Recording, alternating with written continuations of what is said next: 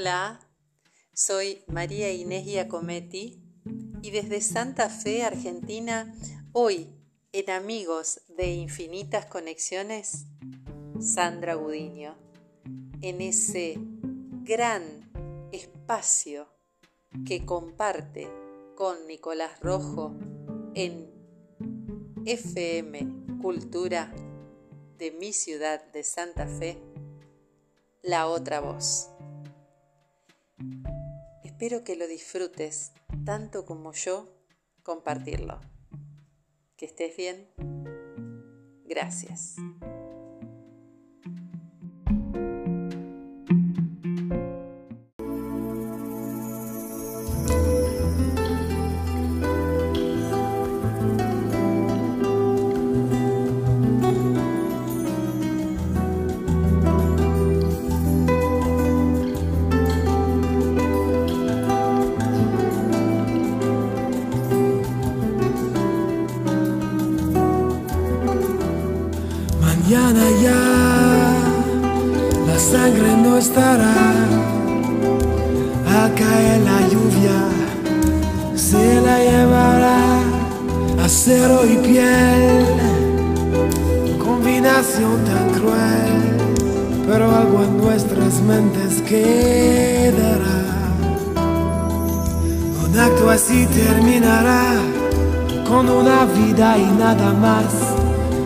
Se logra con violencia y se logrará. Aquellos que han nacido en un mundo así, no olviden su fragilidad.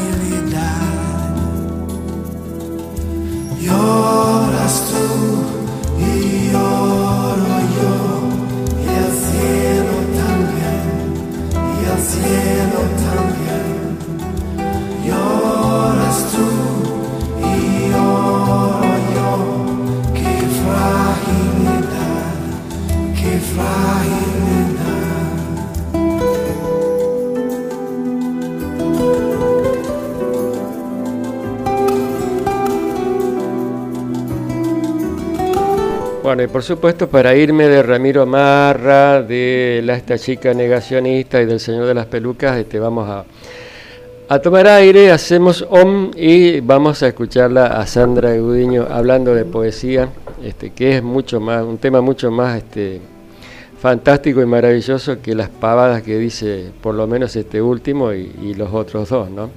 Este, no sé, digamos, cuál es el, nivel de delirio. De, cada día se superan más estos chicos. Va, bueno, pero cambiamos de tema. Ah, espera que ese micrófono. ¿Cómo estás, Sandra? Buenos días, ¿cómo están? ¿Vamos con la poesía hoy? Hoy vengo para que respiremos. que respiremos eh, todos. Que respiremos todos. Traje un par de poetas, alguien muy joven, alguien muy santafesino y alguien que sí, después de todo lo que acabo de escuchar, nos va a dejar sin aliento. Eh, voy a empezar por una santafesina nacida en 1984, sigo con esta línea de poetas nacidos en, los 80. Y esta vez traje a María Belén Sánchez. Es escritora, docente, se recibió de profesora de letras por la Universidad Nacional del Litoral, estudió fotografía, participó y participa en diversas muestras fotográficas. Desde 2015 coordina talleres de escritura, brinda acompañamientos creativos a artistas y a proyectos independientes. Publicó dos libros de poesía, Costuras y una temporada adentro. Participó también de, numerosas antologías, como la de Martes Verdes, la edición federal. Por supuesto que ha sido invitada al, Festival Internacional de Poesía de Rosario. Eh, participó en, un programa de formación cultural convocada por la Secretaría de Extensión y Cultura de la Universidad Nacional del Litoral. Vive en Santa Fe, da clases de literatura en escuelas secundarias públicas de esta ciudad. Y por supuesto, eh, la conocí la conocí primero como poeta presentando su libro Costuras. Eh, para mí el libro Costuras fue un deleite leerlo. Primero porque son poemas breves, son poemas sinceros para mí. y tienen toda una línea que se va cosiendo como en una historia hasta el final, sin necesidad de ser esa historia. Eh, por supuesto que está sostenido, estos, estos poemas sostenidos por ese hilo que de un momento a otro, por supuesto que podrían soltarse. Vos sabés que la conozco presentando una, un sábado a la noche en la herida fundamental, este Costuras. A partir de allí, por supuesto, este, esto de tomar taller con, gente joven, con gente que, me entusiasma porque me, interpela de, una manera diferente y a leer a, poetas y a escritores de una manera diferente me hizo conocer a María Belén Sánchez. Y de María Belén Sánchez, por supuesto, que hablando en su taller eh, de Idea Vilariño, traje también a la uruguaya eh, para que hablemos hoy. Eh, quería mostrarte estos poemas, primeramente del poemario Costuras, uh -huh. de María Belén, pero le pedí que nos, para, para el micro, que nos hiciera el honor de regalarnos una selección de poemas de una temporada dentro, que es su último poemario. Como para mostrarte eh, este poemario Costuras, que me llamaba la atención eso, ¿cómo podría uno decir que es hilvanar? Y ella dice hilvanar, costura temporal, casi en el aire, de una pequeña herida. Fíjate vos que su poema Botiquín dice, un costurero antiguo guarda agujas, hilos, un dedal, flores de manzanilla y tilo para curarme. ¿Te das cuenta que es una poesía?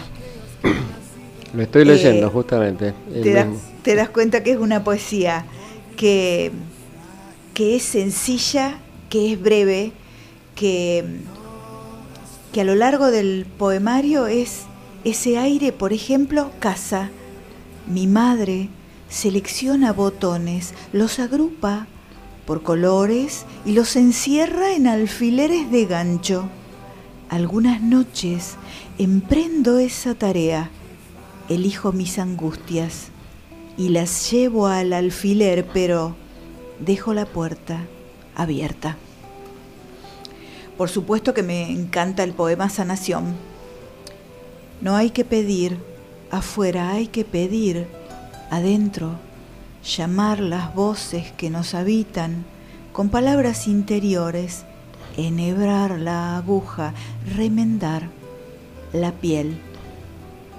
El poema definición dice cicatriz, enredadera o puente tejido, puntadas de la memoria.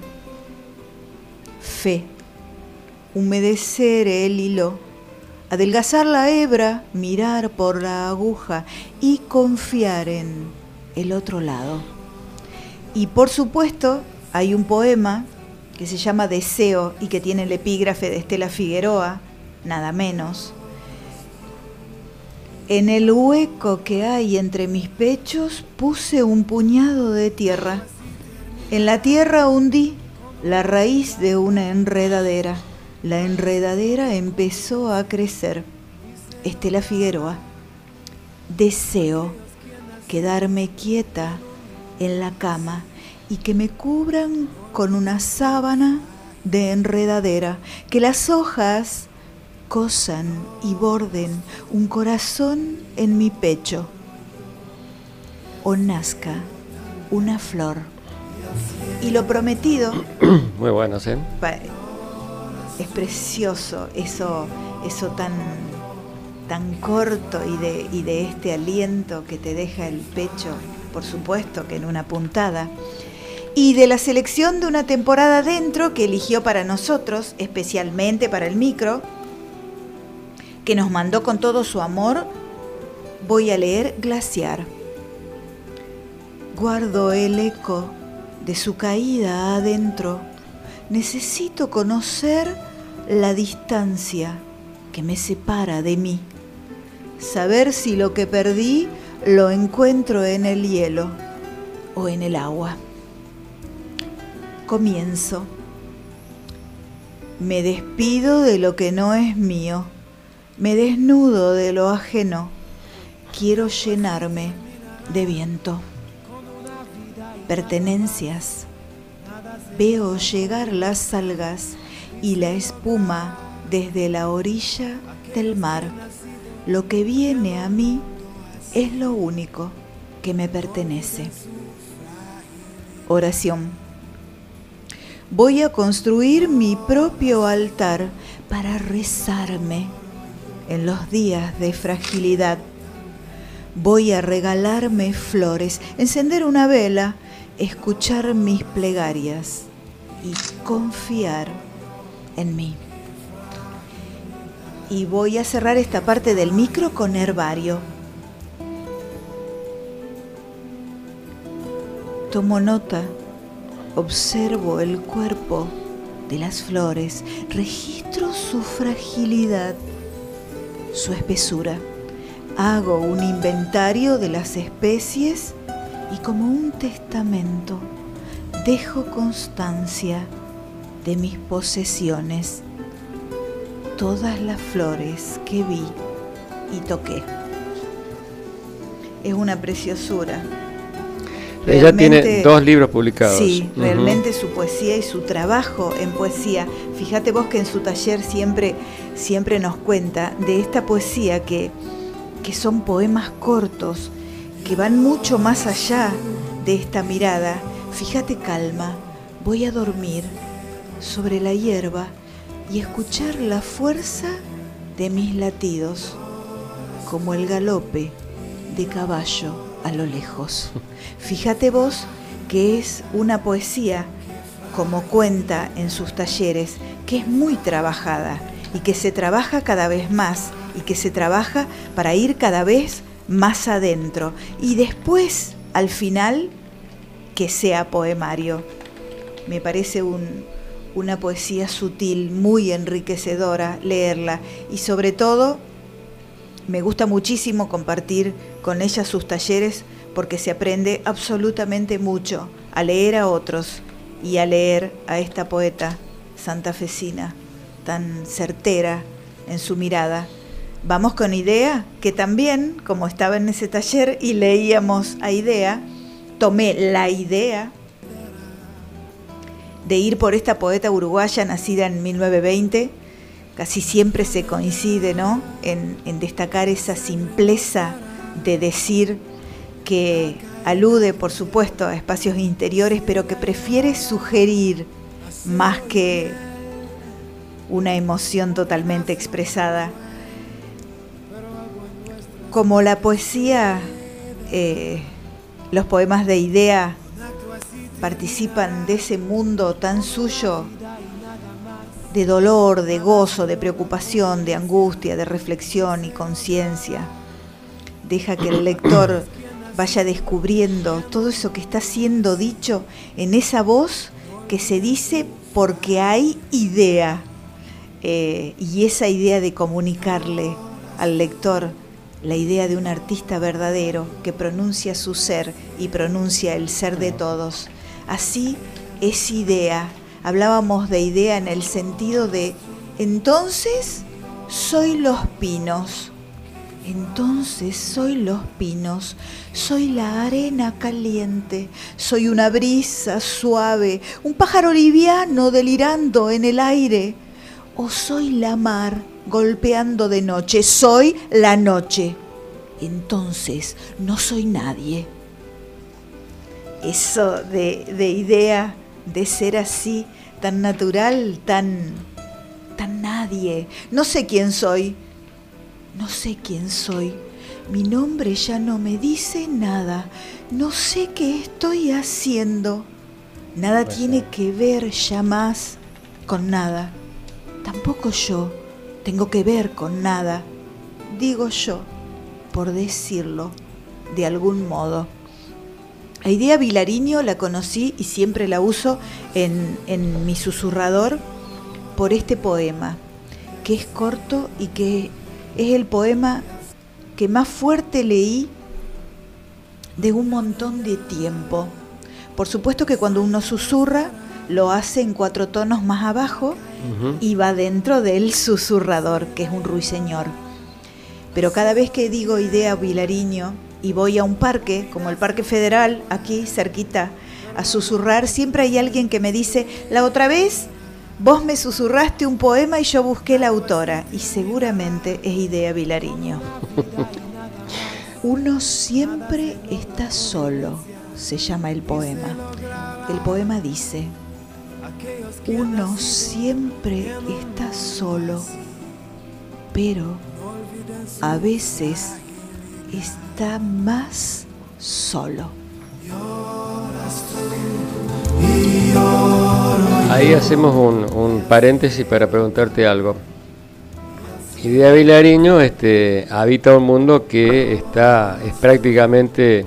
Ah, traje un montón para contar de idea, solo que quería eh, intercalarla con algunos poemas. Claro, digo, Idea Vilariño habita un mundo este, que eh, ya es este, 20 generaciones atrás del mundo que nosotros vivimos hoy. Sí, este, pero de todas maneras, fíjate que cuando, cuando ella misma dice, no sé qué es la poesía para mí, es una forma de ser, de mi ser. Ya nos está diciendo, no solo que es para ella, sino para un lector, para el amante de poesía. La poesía no fue accidental, dice, mi poesía soy yo. Por supuesto que en, este, en esta entrevista que le hace Elena Poniatowska, eh, siempre se habla como de pesimismo, de sensibilidad, de existencialismo, de empatía, de confesión, que son los rasgos que marcan esos versos, por supuesto despojados, como hoy hablábamos de la complejidad de lo simple, despojados, desnudos, de una poeta que, por supuesto, que junto con, con Ida Vitale y si querés que nombremos también a, no sé, Amanda Berenguer, pero es de, la época de, de, Onetti, por supuesto, de Mario de Benedetti. Eh, condensa todo en, en esa generación del 45 en una poesía limpia, desgarrada del dolor de una vida, marcada por supuesto por el dolor, por la muerte de buena parte de su familia y por este amor que siempre cuenta que hubo nada más que nueve encuentros. Los tenía contando, los tenía contados con Onetti. Y fíjate vos que siempre decía, no sé si como lamentándose o, jactándose de eso, escribí tanto para, para esto.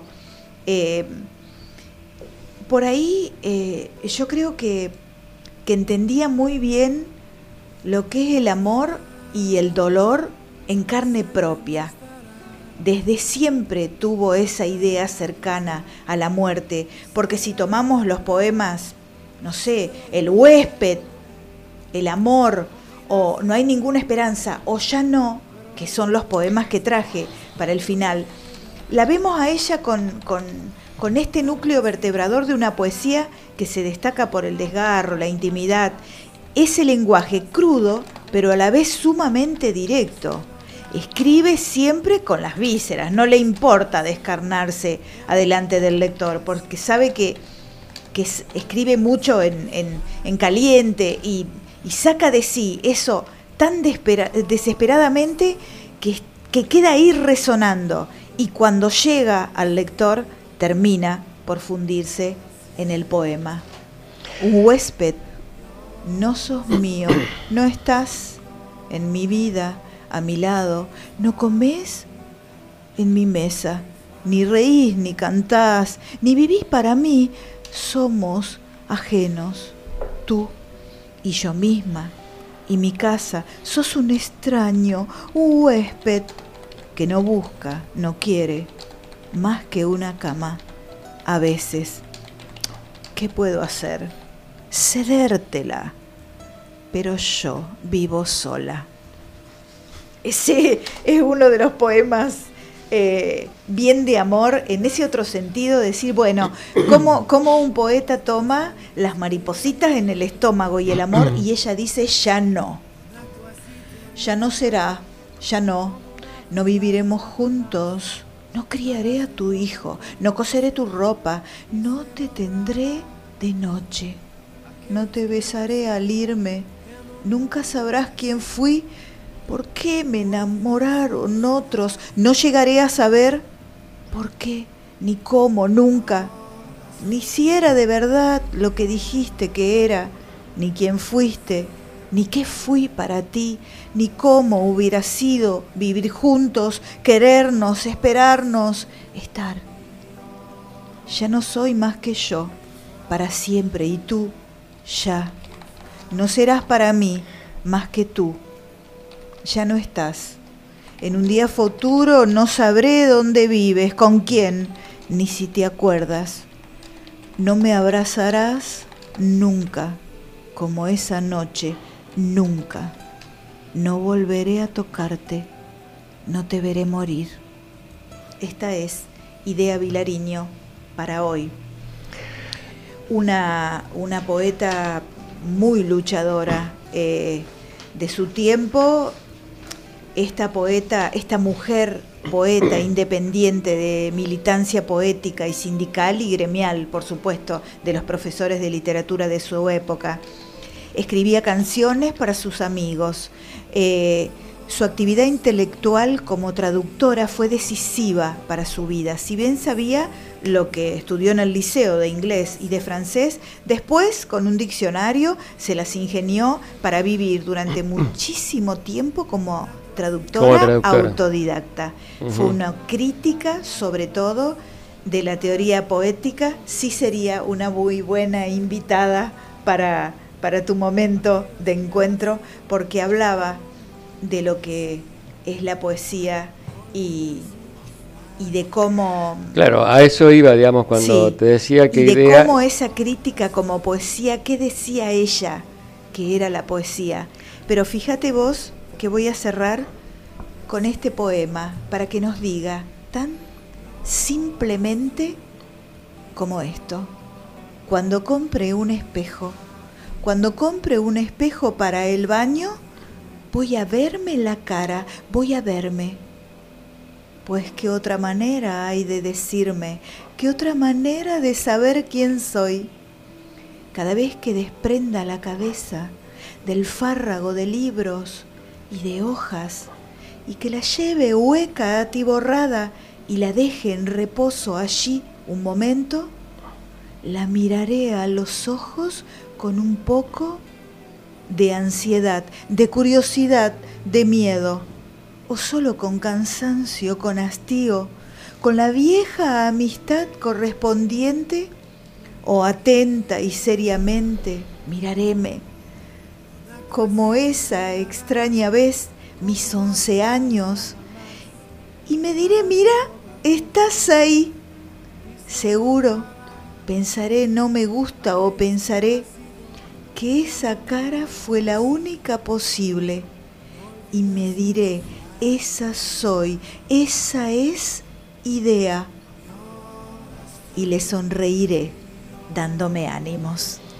Muchas gracias. No, muchas gracias. No, un momentito, que todavía no me contestaste lo que te quería preguntar porque no completé la pregunta, justamente. Bueno, viste que cuando hablamos de idea, Vilariño, no podemos de hablar de la misma manera que con María Belén Sánchez. No podemos parar de hablar. A eso iba, a eso iba. No, no, más allá de idea Vilariño, digo que el mundo que existía, poner en los 40, los 50, los 60, el mundo, ¿no? el planeta Tierra, era un mundo que ha quedado a, años luz del mundo que vivimos. Sí. Digamos, este, cómo se ha, eh, los fenómenos sociales, este, las tecnologías, eh, que tenemos a disposición y, que Nos han ido modificando. han modificado todo, absolutamente todo. Por eso digo, el mundo existencial de Idea, de Onetti, de, de, bueno, de los escritores eh, uruguayos, Benedetti mismo, que también andaba por el lado del alemán y todo eso. Sí este, era un mundo que, digo, quedó a años luz del mundo que vivimos. Entonces, este, la, la, idea de los poetas, yo calculo de, de, las poetas y los poetas, es este, ver que tomo de ese mar este, embravecido que es la realidad de todos los días, ¿no? Es decir, aquello que pasa alrededor nuestro y, me da la impresión de que hay, que hay como una especie de, de imposibilidad de saber exactamente si el mensaje va a ser comprendido. En el caso de Idea, ¿por qué? Bueno, había grandes lectores, ¿no? A mí me parece que la poesía de Idea es intemporal. ¿Qué quiero decir con esto? Yo creo que una persona que leía este poema el de mirarse al espejo, tan simple como eso. Cuando me compre un espejo y me mire, es intemporal. Cualquier persona que lo lea hoy, que lo haya leído en la época en que lo escribió, en su contexto, y que lo lea mañana o más adelante, o un pibe joven, un pibe hoy, a los 11 incluso, y se encuentre en, como aquella vez que me miré al espejo a los 11, es intemporal. A mí me parece que lo que me interesa a mí de la poesía, por supuesto que siempre está en el, en el contexto, uno la lee en el contexto de en el que Idea escribió, en el que Idea se relacionó, la época en la que circuló por, por, tanta literatura. Pero más allá de eso, a mí lo que me interesa de la poesía es que uno la tome, no importa en qué mes, de qué año, ni, ni siquiera te diría a qué hora del día uno lo puede leer, o teniendo qué edad, sino que pueda llegar y haga en, en el pecho del lector esa poesía como suya. Un lector que pueda a los 11, a los 20 o a mi edad mirarse al espejo y que también diga como idea Vilariño, ¡hey! ¡Ánimo! Este es el mundo en el que estamos viviendo. Fantástico. No me contestaste la pregunta, pero igualmente quedó fantástico. ¿Por qué no te contesté la pregunta? no importa, lo vamos a hacer. Para mí es intemporal. Lo vamos a hacer este, lo vamos a hacer en el encuentro de escritores. Bueno. Ahí lo vamos a ampliar. Bueno, me vas a poner a prueba, nos ponemos a prueba con la poesía. Muchas gracias.